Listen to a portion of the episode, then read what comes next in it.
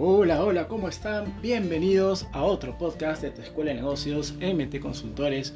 Hoy lunes 11 de mayo. Estamos a pocos minutos de iniciar también nuestra conferencia online completamente gratis sobre neuroventas y neuromarketing a través de nuestra plataforma Zoom. Hoy quiero tocar en este podcast sobre la palabra cuestionar. En realidad, ¿qué tan importante es para nosotros cuestionarnos en la vida diaria?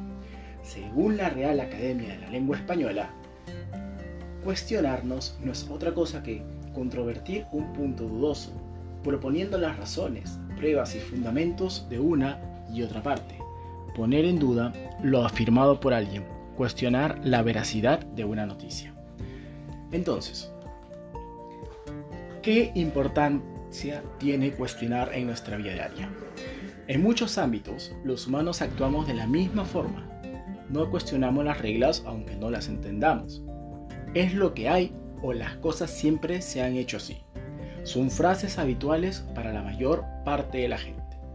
Y esto, no pararemos de decirlo, es sumamente grave. La incertidumbre, la curiosidad, el asombro, la perplejidad y más importante aún, el reconocimiento y la aceptación de la incomprensión son factores fundamentales en el desarrollo del conocimiento y de las habilidades de cada uno. Todos nuestros conocimientos resultan de las preguntas que hacemos, lo cual es otra forma de decir que nuestra capacidad para cuestionar las cosas es nuestra herramienta intelectual más importante. La reflexión es primordial en cualquier aprendizaje y la base de la reflexión es el cuestionamiento. Nuestras preguntas impulsan y alimentan nuestro pensamiento. Así que, ya sabes, no dejes de cuestionar. Lo que no te convence, aún intenten impedírtelo. Porque va a suceder, vives en una sociedad, y no solamente hablamos a nivel de Perú, sino en un mundial donde todo aquello que pueda ser nuevo o aquello que quieras redescubrir será como un tabú.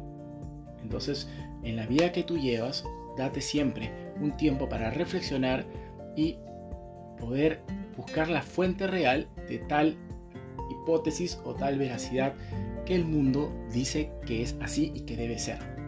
Entonces, con esto no quiero referirme sobre estar dudoso en cada paso que das y cuestionar siempre cada acción que realices en tu vida. Pero si alguna vez sientes la importancia de parar un poquito y pensar, ¿es este el camino que quiero para mí? ¿Es esto lo que quiero que suceda el resto de mi vida? Palabras fundamentales al momento de una relación con tu pareja, sea hombre o mujer, con tus hijos, cómo los estás educando, con tus padres, cómo estás llevando la relación, con tu empresa, con tu jefe, con, tu, con la sociedad, con tu vecino. Siempre cuestionate las cosas que suceden a tu alrededor. No vayas simplemente como un caballo ojo cerrado y sin saber cuál es tu rumbo o tu objetivo. Ya sea que el cuestionamiento se relacione a situación general o puntual, pero estar consciente que el mismo puede incidir en un cambio de dirección en nuestras vidas una nueva carrera, un nuevo trabajo, un nuevo país, un nuevo hábito. En fin, pueden ser muchas cosas. Lo importante es que en cada paso que des en tu vida te sientas convencido que estás haciendo algo para que ese camino que eliges o paso que decides dar sea para descubrir nuevos retos y oportunidades. O simplemente acercarte a eso que no sabes precisamente qué es, pero que estando igual no llegarás a conseguirlo, pues solo caminando se abren los caminos. Entonces, tienes que ponerte a pensar que tu vida es una constante aventura, y si no estás dispuesto a iniciarla, eres una persona que tienes un cuerpo en vida, pero de alma estás muerta. ¿Me entiendes? Entonces yo quiero terminar esta reflexión con un pequeño ejemplo ¿no? Sobre, seguramente ya lo han escuchado, sobre los cinco monos que estaban enjaulados, ¿no? Entonces, dice, el, dice este cuento que encerraron a cinco monos en una jaula y colgaron un racimo de plátanos en el techo. Pusieron una escalera de mano debajo de la fruta para que fuera fácil acceder a ella. En unos segundos, cualquiera de los monos podía subir la escalera y alcanzar los plátanos, y así lo hicieron el primer día. Pero el segundo día, los investigadores empezaron a cambiar las reglas del juego. Cada vez que uno de los monos empezaba a subir la escalera, Los científicos rociaban a todo el grupo con agua helada. Rápidamente los simios dejaron de intentarlo. Y si uno de ellos se empeñaba, los demás lo detenían agarrándolo por la cola. El proceso se repitió hasta que todos los monos hubieran aprendido la lección.